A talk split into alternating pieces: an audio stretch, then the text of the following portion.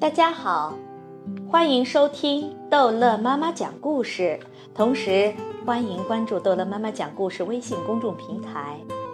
今天逗乐妈妈要讲的是住帽子屋的孩子。很久很久以前，在湖中心的一座小岛上，有一间可爱的帽子屋，里面住着一位小妇人。和他的三个孩子。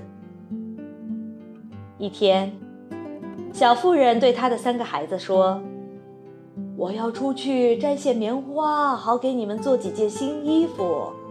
如果你们乖乖听话，我回来就给你们做甜甜的蜂蜜蛋糕吃。”孩子们非常喜欢吃蜂蜜蛋糕，连忙答应了。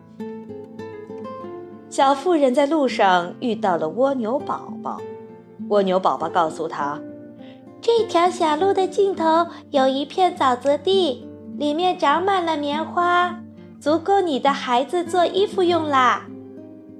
小妇人听后，立刻出发了。而在帽子屋里，孩子们正在讨论着，做点什么事儿能让妈妈开心。最后，他们决定把烟囱打扫一下。孩子们找了些细枝条当刷子，在烟囱里爬上爬下的清洁干得非常的起劲。烟囱是打扫干净了，可孩子们却变成了小黑人儿，这下可怎么办呢？他们脱掉衣服，跳到湖里洗了个澡。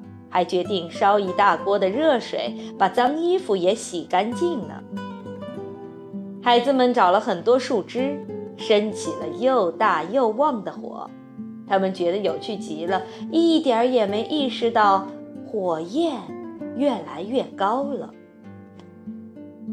此时，他们的老朋友小矮人正坐着船上悠闲地钓着鱼。突然，他闻到了一股浓烈的烟味。扭头一看，只见湖中心的小岛上燃起了熊熊大火。他赶快划着船朝小岛奔去。大火越烧越大，把帽子屋都吞没了。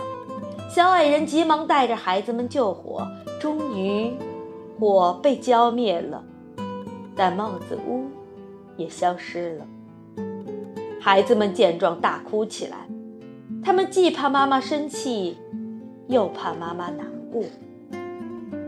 小矮人见孩子们哭得伤心，答应帮他们造一座新的房子给妈妈。小矮人很会造房子，没过多久，一座崭新的小木屋就出现在了岸边。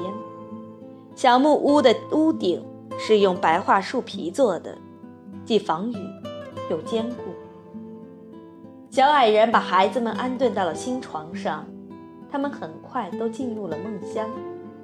这时，小妇人载着满满一船棉花回到了家。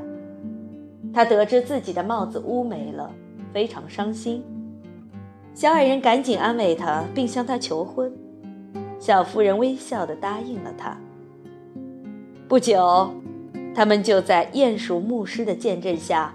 举行了婚礼，从此一家人过上了幸福快乐的生活。好了，这一集的故事就讲到这儿结束了。欢迎孩子们继续收听逗乐妈妈讲故事哦。